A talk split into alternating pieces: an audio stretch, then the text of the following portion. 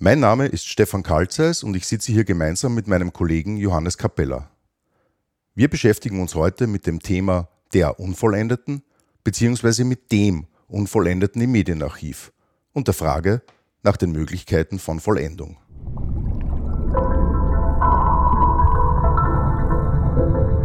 Resonanzraum, der Podcast der österreichischen Mediathek. Das hörbare Archiv. Gespräche über Medien und ihre Bewahrung. Ja, willkommen bei einer neuen Folge des Mediatheks-Podcasts. Ich würde gleich sagen, wir steigen ein mit einer Aufnahme. Ähm, Stefan, was, was hören wir jetzt? Wir hören jetzt äh, eine Shellac-Aufnahme aus dem Jahr 1928, eine Einspielung der Unvollendeten von Schubert mit den Berliner Philharmonikern unter dem Dirigenten Erich Kleiber.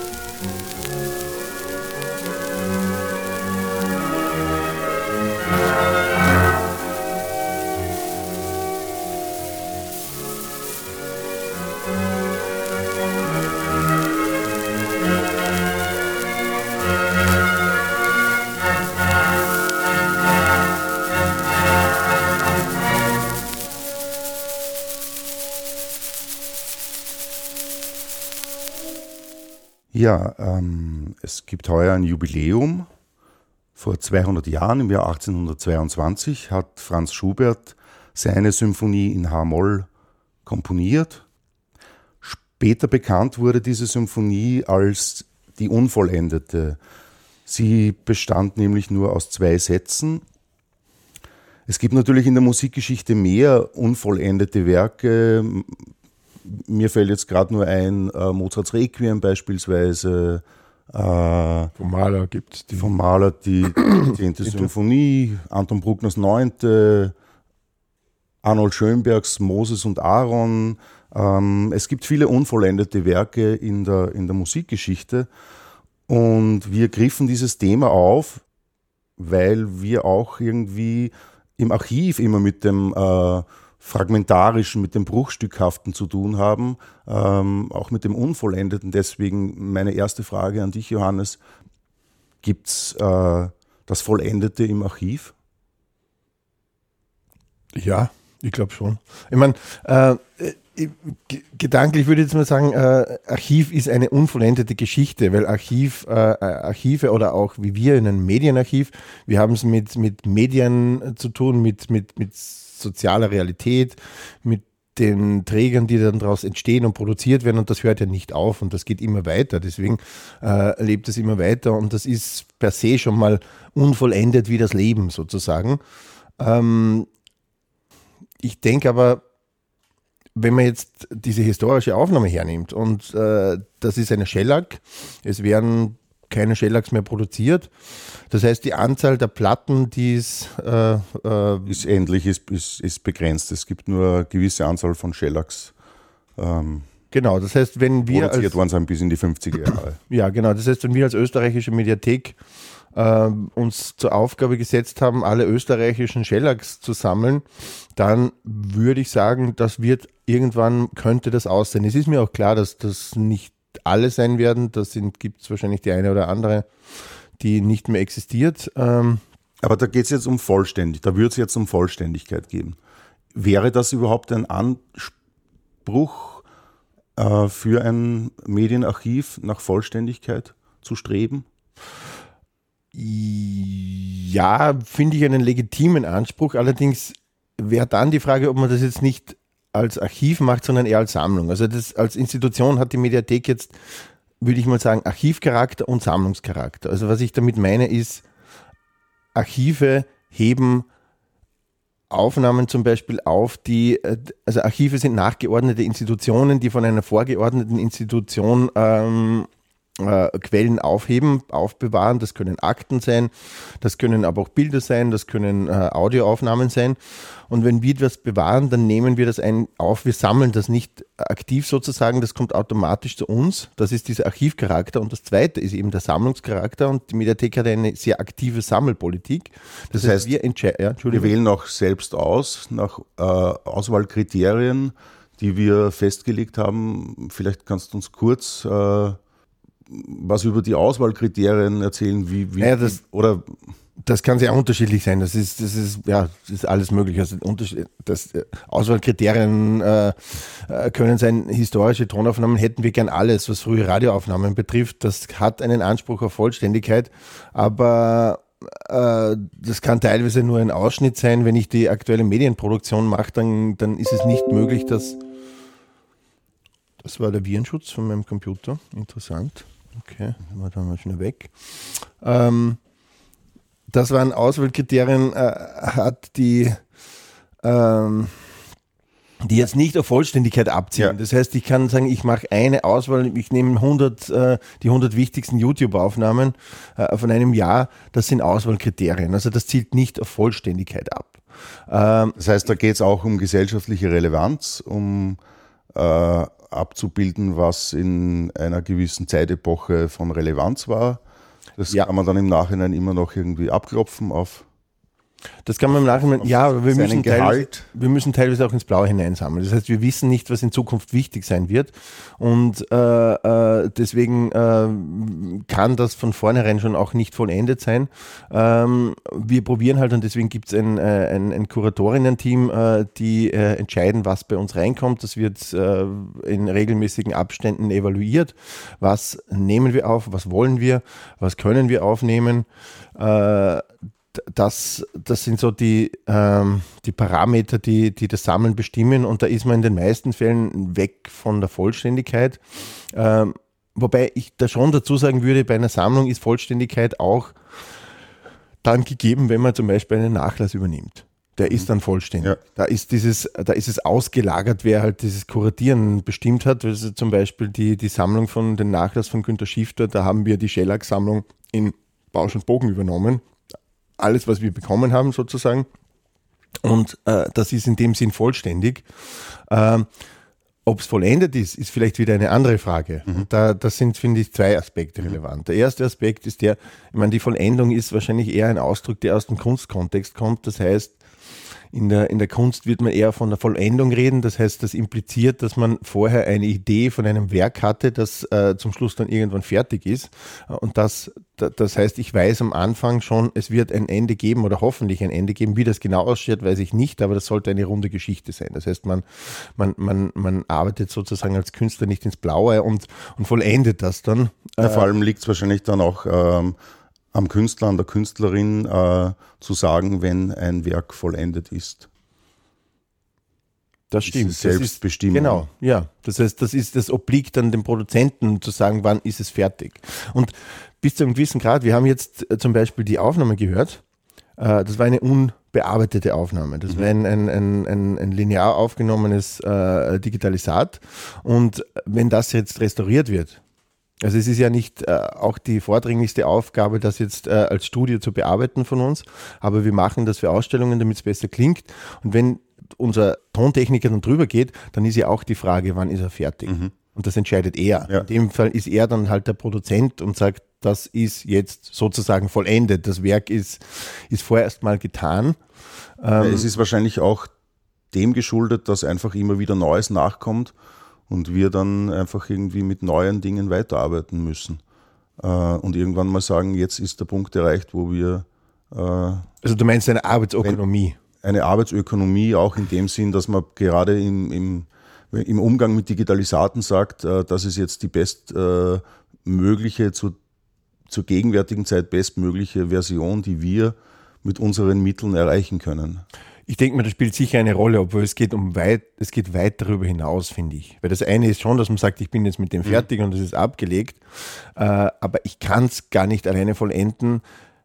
Das ist alleine schon von unserer Aufgabe her. Unsere Aufgabe her ist es, das bereitzustellen und das für andere auch herzustellen. Ja. Und das wird verändert, das wird verwendet, das wird hoffentlich äh, weiterentwickelt. Das heißt, die Sichtweise zum Beispiel jetzt auf Erich Kleiber ist eine, die orientiert sich natürlich an unserer Gegenwart. Also es geht da um, um Erich Kleiber. Das, ja. Wir wissen, es gibt einen Carlos Kleiber. Äh, wir, wir, kennen ein bisschen was von, von, von seinem Umfeld etc. Die Sichtweise auf Erich Kleiber kann sich in den nächsten 50 Jahren schon auch wieder ändern. Da gibt es dann neue Ergebnisse mhm. aus der Forschung. Die bringen wahrscheinlich dann auch die äh, die Tonaufnahmen, die wir zur Verfügung stellen, rein und dadurch ändert sich das Ganze. Das heißt, die Sichtweise auf dieses Werk von Erich Kleiber wird sich hoffentlich auch durch unser Zutun verändern. Äh, es kann sich erst dadurch verändern, dass ich eine Quelle zur Verfügung ja, habe. Das wäre eigentlich meine Ausgangsfrage gewesen nach den Auswahlkriterien, weil ich bin zu uns ins Magazin gegangen im Archiv und äh, habe mir über den Katalog zuerst angeschaut, was für Aufnahmen der H-Moll-Symphonie wir haben im Archiv. Und ich bin draufgekommen, wir haben ungefähr 140 Shellacks mit Aufnahmen vollständige Aufnahmen der unvollendeten Symphonie von Schubert. Das ist mit Dubletten. Da sind teilweise Dubletten dabei, wahrscheinlich zahlreiche Dubletten dabei, aber auch ganz viele unterschiedliche Orchester, die dieses Werk eingespielt haben. Ich bin dann ins Magazin gegangen und habe mir ähm, die einzelnen äh, Shellac-Alben rausgesucht, habe mir es auch nach optischen Kriterien mal angeschaut. Irgendwie manche haben mehr, manche weniger Abnützungserscheinungen ähm, und habe mir dann auch irgendwie die Aufnahmen angehört und ganz subjektiv für mich äh, ähm, dann schlussendlich entschieden, dass wir die Aufnahme von Erich Kleiber irgendwie vorspielen werden. Also das war so, meine Auswahlkriterien waren eben einerseits irgendwie, wie ist äh, die Materialität, auf der dieses Werk äh, gepresst worden ist mhm. und andererseits auch die inhaltliche Frage, wie hört sich das Werk für mich an? Das, das finde ich ja ganz gut, weil das ist äh, einerseits, das ist jetzt mal ein subjektives Kriterium, das ist vermischt ja. mit, mit sozusagen Evaluierungskriterien, die du aus deiner äh, Arbeitspraxis äh, erkennst. Wie, wie schaut die Platte aus? Äh, was ist zu erwarten? Wie die klingt? Ist die kaputt? Ist die nicht kaputt? Das ist das eine, dass man diese Kriterien hat und äh, auf der anderen Seite gibt es diese 140 Aufnahmen. Dass es diese 140 Aufnahmen gibt, hängt mit uns jetzt als Archiv zusammen ja. Das heißt, da hat vorher jemand anderer ausgewählt oder hoffentlich nicht nach subjektiven Kriterien ausgewählt, weil sonst hätten wir nur die paar Aufnahmen, die einer Person gefallen hätten. Äh, und wir haben zum Glück dann einen größeren Bestand an Aufnahmen. Das heißt, der Forscher, die Forscherin der Gegenwart oder der Zukunft können aus diesem Pool schöpfen. Und das ist eben, das ist das, das ist das Wichtige. Das ist äh, ein Changieren zwischen diesem Subjektiven und, und, und dem Objektiv oder dem, dem, dem wir sagen als, als Archivarinnen, als Archivare, wir wählen in dem Fall ähm, nicht, wir sortieren aus, wir, wir, wir, wir, wir dünnen aus, wir, wir bilden einen Bestand, der äh, für die Dokumentation der Gegenwart relevantes Material enthält und das äh, wird dann im Archiv abgelegt. Na, meine Frage wäre jetzt auch noch gewesen, irgendwie gibt es dann irgendwann mal den Punkt, wo man sagt, wir nehmen jetzt von dieser, äh, von diesem Werk keine weiteren Shellacks mehr ins Archiv auf.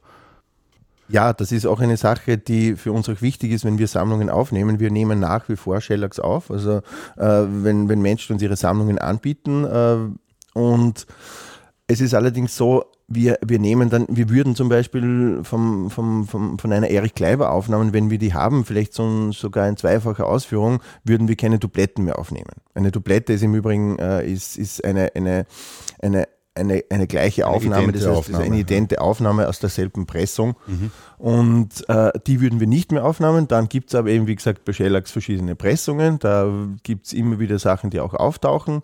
Äh, Im Fall der Shellax wird mit ziemlicher Wahrscheinlichkeit keine neue Pressung mehr auftauchen, wie es bei den Vinylplatten ist. Da ist das ja sowohl relevant, dass es da Aufnahmen gibt aus den 70er Jahren, die aber dann teilweise auch wieder neu herausgeben werden. Mhm. Äh, da würden wir wahrscheinlich auch eine neue Ausgabe äh, wieder, wieder aufnehmen und äh, bei anderen nicht. Und ich meine, die, die Sache mit so Sammlungen, die wir übernehmen, ist halt immer, viele Menschen, die sammeln, sammeln dasselbe. Ja. Die äh, werden die auch meistens nicht vollenden, diese Sammlung. aber äh, da müssen wir ein bisschen auswählen. Also das ist. Und jetzt gibt es natürlich noch die Frage nach äh, Genres, beispielsweise in der Musik, ähm, wo es uns vielleicht auch darum gehen könnte, dass wir Lücken füllen. Das heißt, wir haben eine Sammlung von äh, Jazzaufnahmen der letzten 50 Jahre, die in Österreich produziert worden sind. Und wenn man sich das über einen Katalog anschaut, kommt man drauf, dass es da noch zahlreiche Lücken gibt, dass wir zum Beispiel kaum Aufnahmen aus den, weiß ich nicht, sagen wir nur 70er Jahren im Archiv haben. Ist es dann irgendwie Ziel von, für uns, dass wir diese Lücken füllen oder stehen wir als audiovisuelles Archiv auch zum Fragmentarischen? Da würde ich sagen, hängt es gerade davon ab, wie, ob wir das jetzt eher archivarisch sehen oder sammlungstechnisch sehen. Wenn ich sage, das ist eine, wir haben eine Sammlung, wir kreieren eine Sammlung von, von Jazzaufnahmen, würde ich sagen, ja, da gibt es noch Lücken, da müssen wir noch rein. In diesem Fall müssen wir diesen Bereich noch abdecken. Genauso, dass wir gesellschaftliche Realitäten versuchen abzubilden, gibt es Gesellschaftsgruppen, die wir nicht im Archiv repräsentiert haben, obwohl sie sehr wohl auch Medien produziert haben und, und, und, und gesellschaftlich eine Rolle spielen. Mhm. Also das würde ich so, schon machen. Wenn ich es jetzt nur archivarisch betrachte, würde ich sagen, ja, alles, was reinkommt äh, und wir aufheben müssen, heben wir auf. Wir schauen dann, ob es eine Dublette ist. Mhm. Ansonsten äh, gibt es diese Lücken halt. Weil die andere Frage wäre natürlich die nach einem archetypischen Zugang des Sammelns, wo man sagt, man wählt äh, ein ganz ausgewähltes, äh, prominentes Stück, Werk, äh, äh, eine Aufnahme aus, die repräsentativ ist für einen gewissen Zeitgeist. Ähm, das wäre natürlich und dann wählt man in, was in, ähm, für jede, jede Epoche oder für jedes Jahrzehnt drei Aufnahmen aus. Natürlich, das kann ich, könnte ich auch, das wäre eine Sammlungsstrategie, dass ich sage, ich nehme für jedes Jahr 100 Aufnahmen. Das ist so mit die mhm. Hitparaden genau. äh, Zugangsweise sozusagen. Also, dass man sagt, ich nehme für ein Jahr 100 Aufnahmen, die sind repräsentativ für dieses eine Jahr und das äh, führe ich dann weiter. Dann wird man halt dann unterschiedliche Zweck erfüllen können und die unterschiedliche Anzahl von Materialien habe ich. Also damit, damit kann ich natürlich dann, das ist eine sehr stark kuratierte Sammlung, mhm. würde ich dann sagen. Ich muss dazu sagen, äh, das machen wir ja eigentlich nicht bei uns im, im, Audio, im AV-Archiv. Wir machen es vielleicht, wenn wir Webausstellungen machen. Oder sehr wohl, wenn wir Webausstellungen machen. Ja. Also ich denke mal, da sind wir auch als, als Institution jetzt eher gefragt, dass wir äh, Zugänge und, und, und, Aufnahmen für die Forschung zur Verfügung stellen wollen. Mhm. Und da grundlegend schon mal in die Breite gehen müssen und sollten, weil man ja schon will, dass, äh, dass viel gefunden werden kann. Also das ja. heißt, wir, wir schauen ja, dass wir äh, wirklich nach Möglichkeit unterschiedlichste Gruppen bedienen. Also da sind wir sicher eindeutig eher nicht so stark, äh, nicht so stark kuratierend oder ausschließend unterwegs. Also das, da, da, da, da bieten wir sehr offene Sachen an, wobei wir dann auch, und das ist das Interessante, finde ich auch nicht, ich glaube, da sind wir auch nicht vollständig. Mhm. Ja? Das heißt, es wird diese, diese Lücken wird es auch immer weiter geben. Ja? Nur, Und ich glaube, es ist, es ist eine, eine Vollendung ist schon möglich. Ja, aber sind diese Lücken nicht der, der Ansporn, äh, weiter im Archiv äh, aktiv sammeln tätig zu sein? Ähm, Und auswählen tätig zu sein? Und Lücken schließen zu wollen?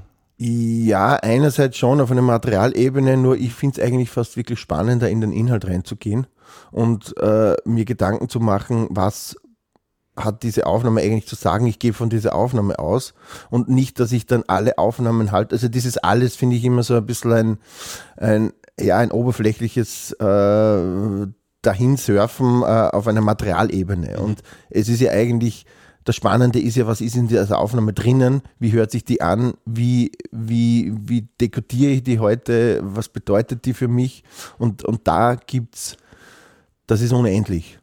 Das aber, heißt aber, das heißt aber, dieser Anspruch ähm, eines vollendeten Archivs, den haben wir so gesehen gar nicht.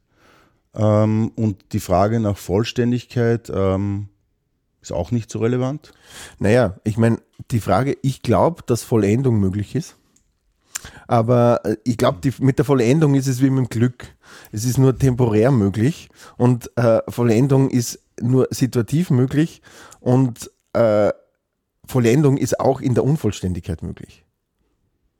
Das heißt, ich bin nicht vollendet, wenn es vollständig ist, ähm, oder das Archiv, das wird immer weitergehen, aber es gibt Momente oder es, es, gibt, es gibt vollendete Ecken im Archiv. Das war eine Folge von Resonanzraum, der Podcast der österreichischen Mediathek. Bleiben Sie dran und abonnieren Sie uns. www.mediathek.at